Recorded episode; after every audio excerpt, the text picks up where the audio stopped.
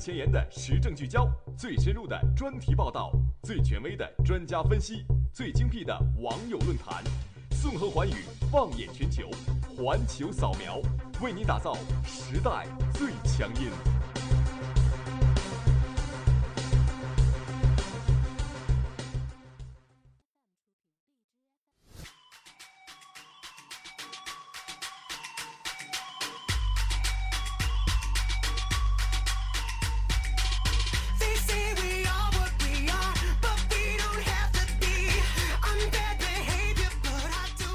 听众朋友们，大家好，这里是北京时间的十七点零五分，FM 九十五点二，浙江师范大学校园之声环球扫描的时间，我是蓝峰，我是雨辰。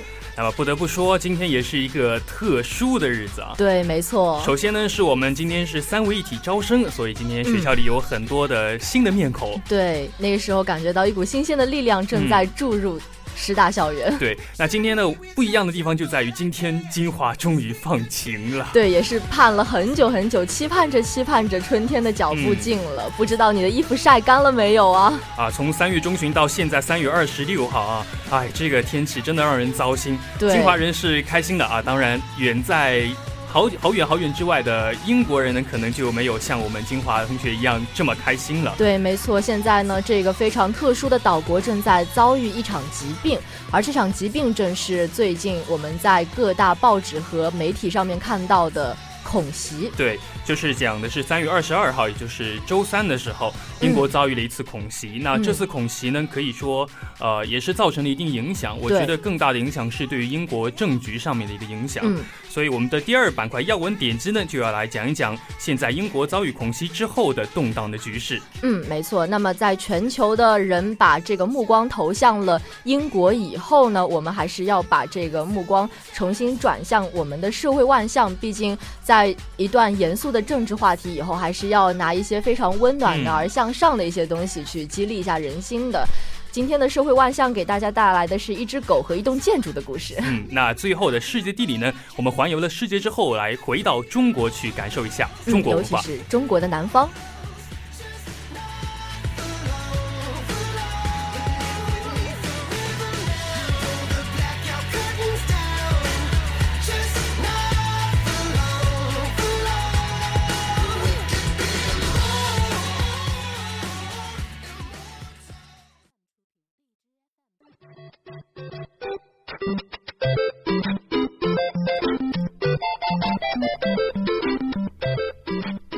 环球扫描，首先进入一句话新闻，一句话新闻，环球扫描，扫描环球，一起嗨翻全世界吧！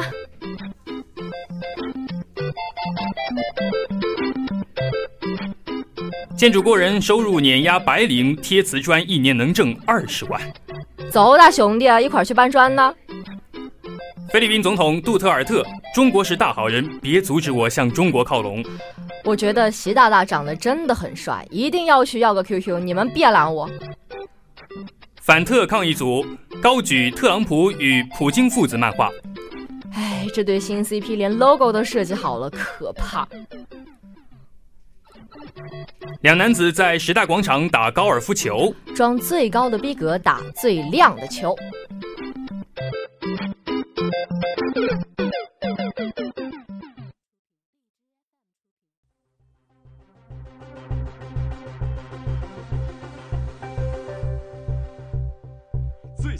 时政聚焦，最深入的专题报道，最权威的专家分析，最精辟的网友论坛，纵横寰宇，放眼全球，环球扫描，为您打造时代最强音。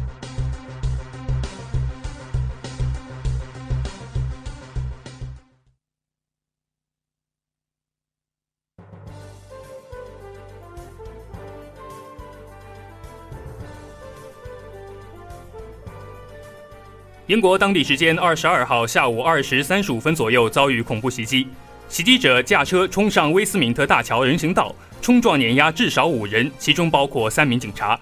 袭击者随后驾驶车辆撞上议会前院的外墙，并持刀攻击议会大厦外警员，试图闯入议会大厦内。在一名警察受伤后，现场其他便衣警员击毙了袭击者。据 BBC 报道，伦敦警方称将议会大厦袭击事件称为恐怖袭击。那在即将启动脱欧程序的关键时期遭遇恐怖袭击事件，是多事之秋的英国政坛再添波澜。英国脱欧进程是否会受到这一事件的影响呢？那频频发生的恐袭案背后又是欧洲政局怎样的变动呢？OK，本周的要闻点击，就让我们一起从英国的恐袭事件中看看波澜四起的政局。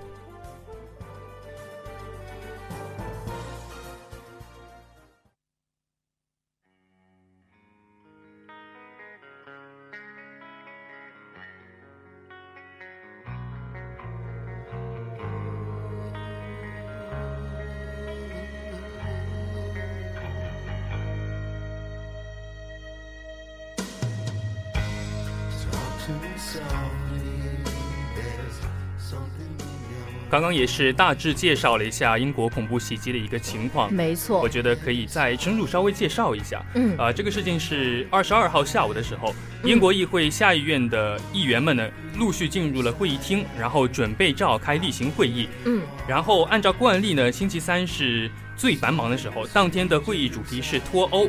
对，但是就在会议即将召开的时刻，议会大厦外面发生了一场突如其来的恐怖袭击事件。那这场恐怖袭击事件最后的结果是造成了四人死亡和四十余人的受伤。虽然这个数目看上去不是特别多，但是依然是一些鲜活的生命在我们面前即刻间就陨落了。对，呃，那最后呢，议会大厦也是被封闭了，会场内的议员们陷入混乱。英国首相特蕾莎梅也是被安全转移，并且是迅速召开了内阁的紧急会议。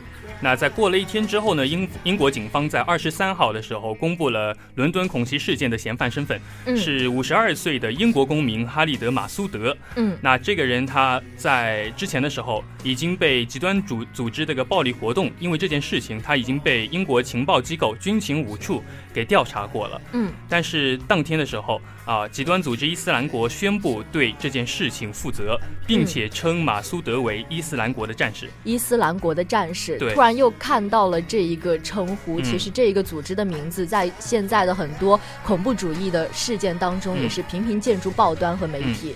还好，就是目前并没有证据显示未来会有其他的袭击，呃，包括现在已经过了四天了，到了二十六号了，并没有其他新的事件发生。嗯，那这个公民呃哈利德马苏德他究竟是？一人所为还是幕后指使，这个还是尚未清楚的。嗯，不过据很多的目击者报告说，这个凶手应该是单个作案，因为就英国的一个防御态势来看，很少有成功的。他这次组织应该是毫，应该说毫无预兆的情况下，他是一个人去抢了一辆车，然后进行一个行凶。嗯，而且他的事情，呃，整体的经过可以说是，呃，非常的没有预测性，而且他自己感觉也没有规划好，可能是一个比较混乱的一个，只是单纯的行凶行凶的行动，嗯。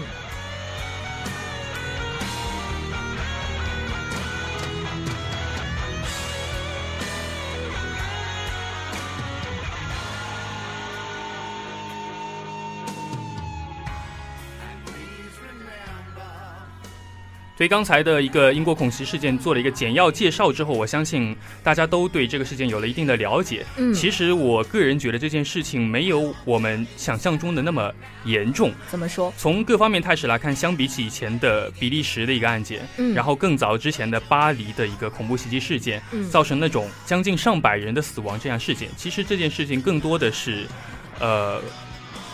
应该说是对英国政局的影响，而不是对英国安全方面的一个影响。那我们就从这一场恐怖袭击事件当中看一下英国政局最近发生了哪一些比较大的事情。这个事情跟政局影响说大也不大，就主要是因为他在发生恐袭的时候，英国的议会当时在开会，开的会会议内容正好就是脱欧。哦，刚好就是英国，它准备一个大转变当中的一个节骨点儿。说到脱欧的话，这个事情要老生常谈了。从二零一六年的六月二十四号开始公投，到了二十五号结果出来的时候，英国已经确定要脱欧。但是因为也要走固定的法律程序嘛，那么英国在二零一七年的二月一号的时候，下议院投票决定支持政府提交的脱欧法案，然后开始脱欧程序。然后并且计划在三月底，也就是现在，他要准备开始。根据里斯本条约的第五十条，正式向欧盟提出申请。嗯，那英国和欧盟这一场长期的离婚协议也是呃步入了一个非常漫长的进程当中。对对对对。而且据我们所知，英国在当时欧欧盟的一个呃地位是也算是比较高的。嗯嗯，这个事情也一直是争议不断。对。一直到了现在啊，也是这个法案也已经提交给了英国女王伊丽莎白二世，并且获得了批准。那么现在其实脱欧的进程已经开始步入了。并且是预计到了二零一八年的十月达成协议，完成脱欧。所以说脱欧是必然性的。对，嗯。但是这个事情没那么简单，就在于英国脱欧它的影响非常的大。嗯。第一时间就产产生了一个影响，就是对于英国安全方面的影响。嗯，没错。那么我们都知道，这个英国和原来这个欧盟，他们本来是签署了一系列的反恐协议的。对对对。呃，所以就有。欧洲的刑警组织的总干事罗布维恩莱特他说，去年就已经表示过了，脱离了欧盟之后，英国的执法部门在反恐和打击有组织犯罪方面会显得孤立无援。所以最后导致的结果就是，英国在这一些反恐和打击有组织犯罪方面就会显得更加的无力和孤立。除了这一些方面以外，他在将来的经济和这个政治当中，也会慢慢的走向一个孤立的一个进程。因为我们知道，这个欧盟它是一个呃经济和政治一体化的组织。就比如说呃政治方面啊，嗯，本来的话对俄罗斯的实施制裁和与伊朗的谈判当中呢，英国如果在欧盟内，它都可以扮演一个非常重要的角色。而一旦脱离了欧盟之后，英国其实在这些事务上发挥的余地就非常少了。没错。嗯，当然，除了恐怖袭击等等，包括脱欧方面对英国的影响之外，英国最近问题还很多。对，他还面临着一个问题，就是苏格兰对苏格兰公投决定退出英国，这个问题已经是也是很长时间的一个问题了。苏格兰公投，它已经现在是面对第二轮，第一轮的公投在二零一四年。二零一四年。对。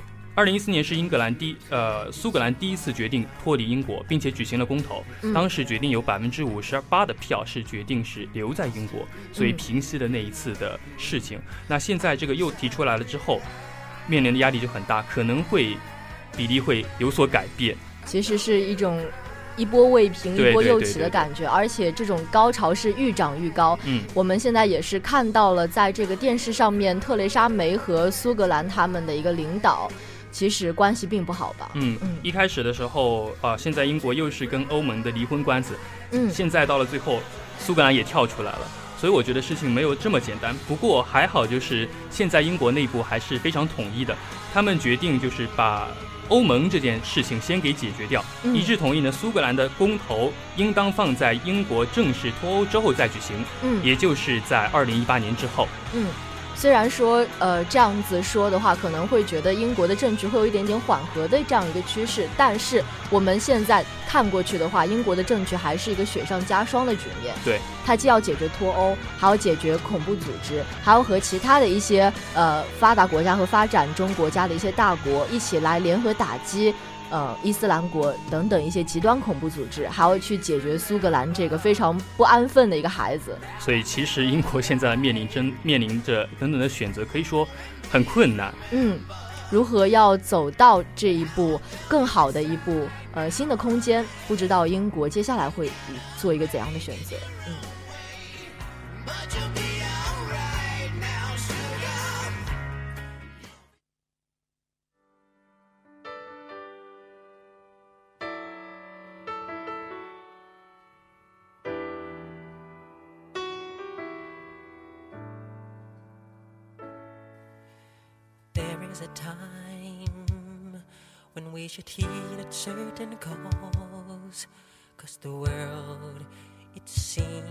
Right in its line.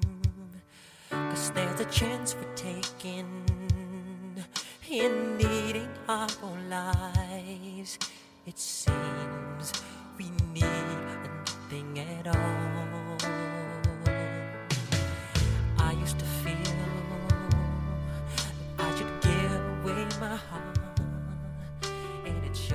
刚才讲了那么多，从英国的恐袭讲到英国的脱欧，再讲到英国的苏格兰的独立。其实讲那么多，到头来只是想说英国现在面临的问题非常大。不过我觉得我们关心的问题更多的不是英国现在政局有多么乱，而是它现在面临的恐怖袭击对民众安全造成的影响。没错，我们作为普通的老百姓，其实更多的会站在一个对老百姓这种安全和一些生活方面的一些威胁上。特别是面对恐怖袭击，欧洲现在面对恐怖袭击可以说是应该说是一直在提高它的警戒程度。嗯，尤其是尤其是之前在利比亚战争以后，对对对。越来越多的难民迁到这个欧洲，渡过地中海，然后迁到欧洲，进入德国、美国，呃，德国、英国，然后意大利等等等等地方。而且这些事情还有很多呃连带的不利影响，比如说前几天又出现的就是移民船就沉没了，然后也是造成了一百多条生命的就是呃。去世可以说非常悲痛吧。呃，我对于安保方面，我其实英国伦敦来说，我个人觉得已经非常棒了。因为伦敦现在是世界上摄像头密度最高的一个国家。嗯，伦敦最近可以说从零五年开始，一直到一七年，现在这么多年的时间，很长一段时间内都没有发生恐怖袭击导致人员死亡的一个事情了。嗯，所以我个人挺赞赏这样的一种安保的力度的。但是不可避免还是会出现这样的事情。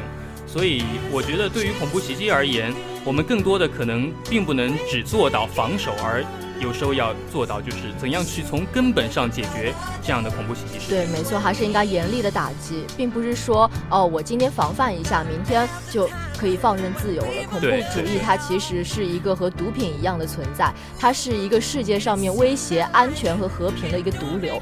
如果不把它完全根除的话，我们这个和平永远都可能只是一个空想。对，包括像现在时代主题和平发展，如果没有和平，我们要怎么才能发展呢？对。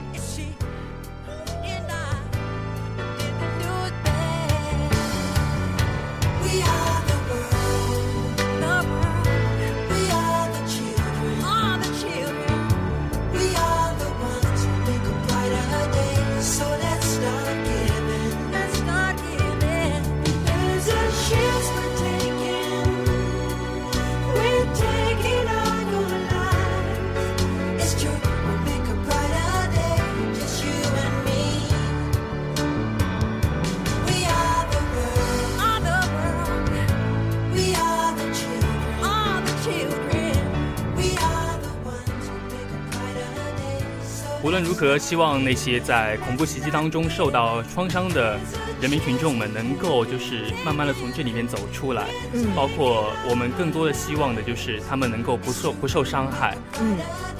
无论这个国家、这个世界，它的经济和政治上面的政策如何的改变，他们的一些文化如何的发展，但是作为老百姓来说，他们最重要的还是世界和平，还是人身的安全。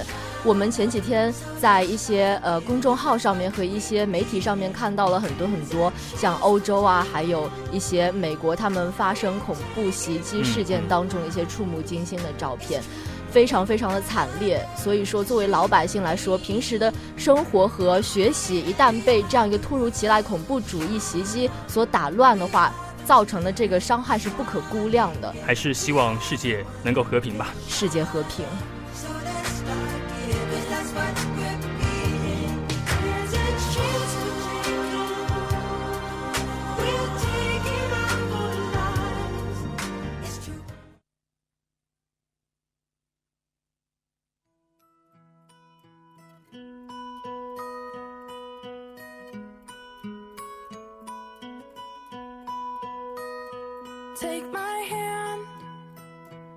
Teach you to dance.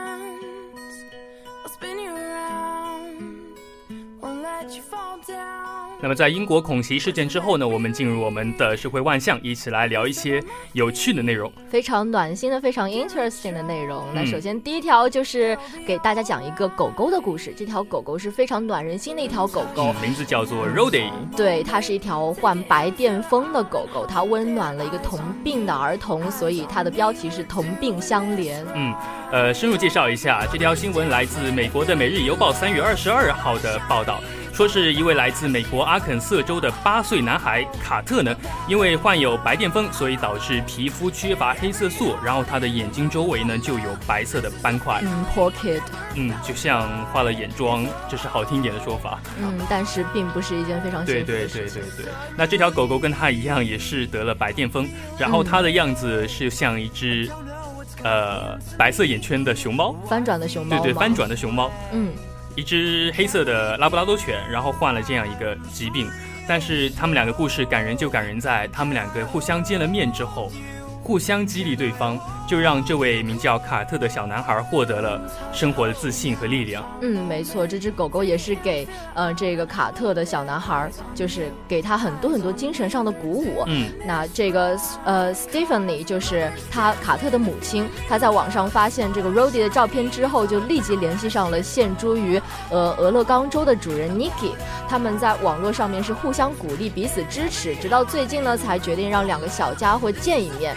然后一见面，真的是一见如故的那种感觉。对对对。最后，这只狗狗也变成了一只网红狗狗。对，正因为它慢慢走红网络呢，它的主人 Niki 就想要啊，让它为了其他的。生了病的孩子们去做一些事情，就让他们也去慢慢的像卡特一样获得更多的人生的自信，让他们去寻找自己的幸福。没错，那这只狗狗也将会去治愈越来越多，呃，身患疾病的孩子。嗯，我想起了现在热播的一部电影，叫做《一条狗的使命》，也让我想起了过去我养了七条狗，非常非常的忠诚又非常非常的可爱。它们总会在你孤独和无助的时候来帮助你。其实动物。和人，他们在本性上面是共通的，就是他们在面对爱和善良的时候，其实态度都是一样的。非常暖心的一条新闻。嗯。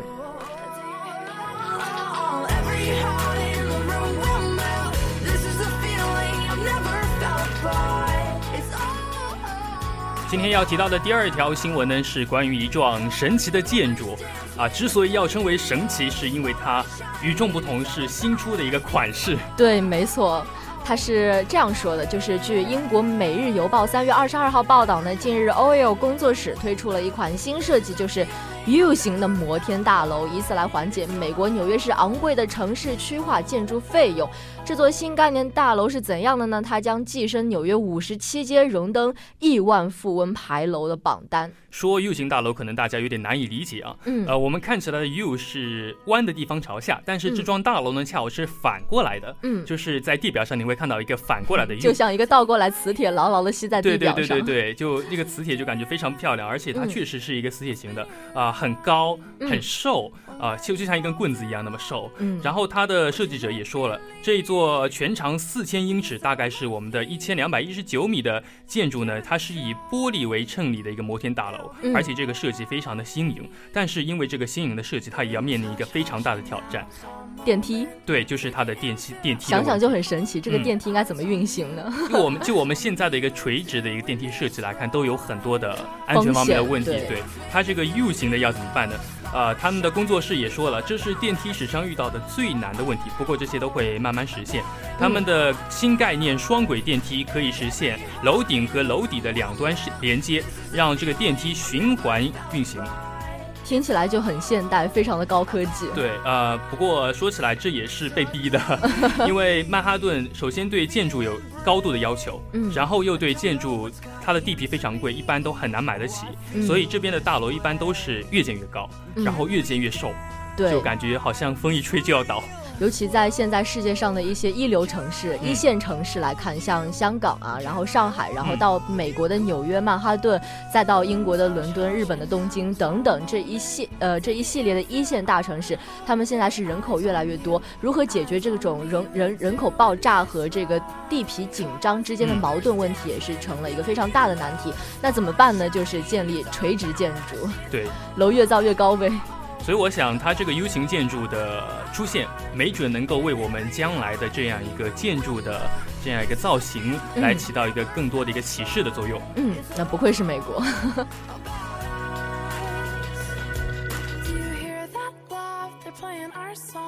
Do you think we're ready? Oh, I'm really feeling it.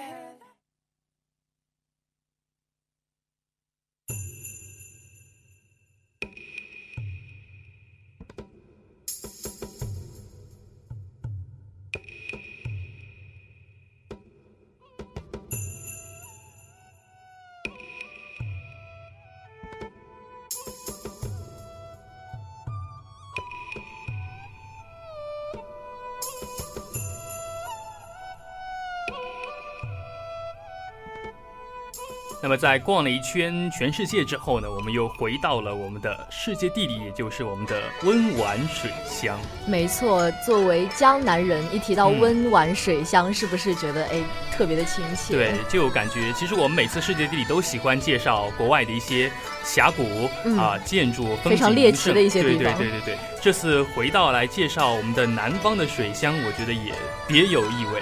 就好像在讲自己的外婆家一样，特别的亲切。嗯，那本次我们要介绍的温婉水乡就是绍兴城。对，绍兴的话不只是鲁迅啊，我觉得绍兴是一个非常多的文化的一个聚集点。嗯，它有很多的文化，比如说饮食文化。对，说到饮食文化，就不得不说绍兴有非常多的熟知的绍兴小吃了，比如说荷叶粉蒸肉啊，姜爆螺蛳。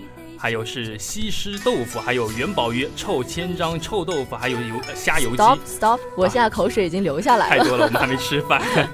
可以说这些都非常多的一些呃非物质文化遗产，可以吃到的，就让人感觉非常的实在。对对，又实在又幸福感爆棚。对，那么今天的世界地理呢，我们就要一起来看看我们的温婉的水乡绍兴有哪些小吃的。对。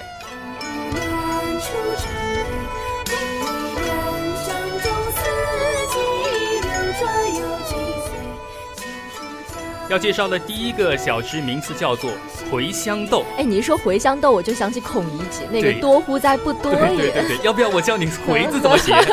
别别了。这个茴香豆我们可能都只是在小说当中听过，但是未必会知道它到底是怎么做的。嗯，茴香豆呢是以蚕豆为原料，然后用清水泡软，入锅加调料，用文火慢煮至长熟，口感清香软弱鲜嫩，价格便宜，是绍兴寻常百姓最常吃的下酒菜。没错，那这种豆呢，也蚕豆也是被称为罗汉豆，这是由于呃豌豆。刚上市的时候，这个蚕豆它刚开始剥开来的时候，像一个罗汉，憨态可掬的端坐其中。后来这个蚕豆和豌豆因为长得又比较像嘛，然后刚好又是蚕季，所以一大堆豆绍兴人都很喜欢吃。当时 旧时的绍兴，它讲究的是食豆过酒。寻常菜馆里的这个呃贵菜当中，就是呃少不了一些鲜罗汉豆啊、鲜蚕豆啊、带壳鲜毛豆啊、茴香豆啊、延庆豆啊、爆开豆啊、兰花豆。啊，芽罗汉豆啊，等等等等等等，够了够了够了够了，这就是所谓的食豆啊，因为太多了，我觉得大家可以上网查一下。而且绍兴人特别喜欢喝酒，所以说这个豆子应该是一道非常不错的下酒菜。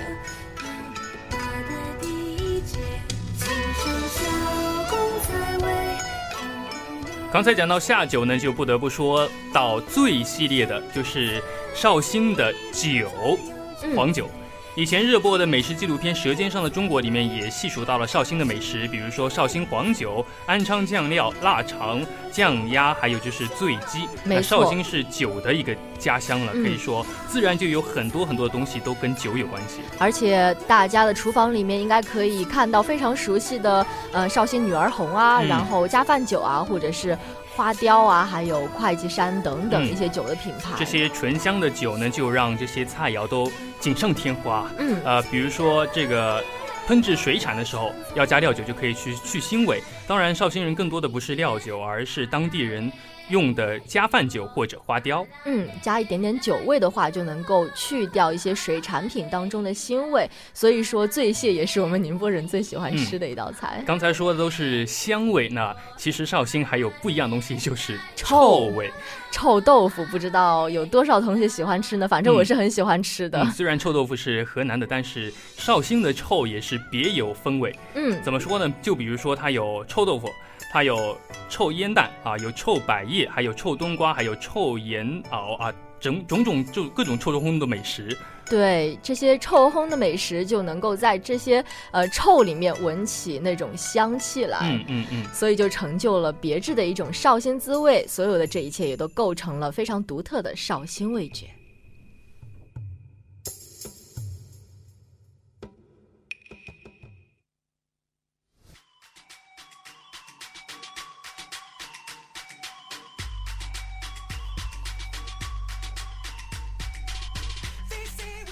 那在介绍完绍兴的美食文化之后，我们还是最后来总结一下本期环球扫描的主要内容。嗯，首先是我们的一句话新闻，在之后是我们的要闻点击，介绍了遭遇恐袭之后英国的动荡政局。没错，那在我们第三个板块社会万象，给大家讲述了一只温暖的狗狗的故事和一栋非常猎奇的 U 型摩天大楼的。最后的世界地理呢，我们又回到了中国，一起去品味了一下绍兴的文化和美味。嗯，没错。那么。呃，我们也知道，在今天我们浙师大也是举办了第一届汉服文化节，所以在这个非常春和景明的日子里面，看到很多穿着鲜艳汉服的小姐姐，还是非常开心的。怪不得我在大活门口看到那么多穿汉服的，还有一个摊子就是专门拿来展示一些团扇啊这类东西的。嗯，作为传统文化的继承人，我觉得他们这些活动是非常值得提倡的，也是希望越来越多同学呃能够在听完我们这期节目以后去。呃，玩转那些水乡的过程中，也去继承一些传统文化，去领略，去领略一些传统文化的美吧。那时间也是到了我们的十七点三十五分，那今天的环球扫描到这里也要和大家说再见了。我是蓝峰，我是雨辰，我们下期再见，拜拜。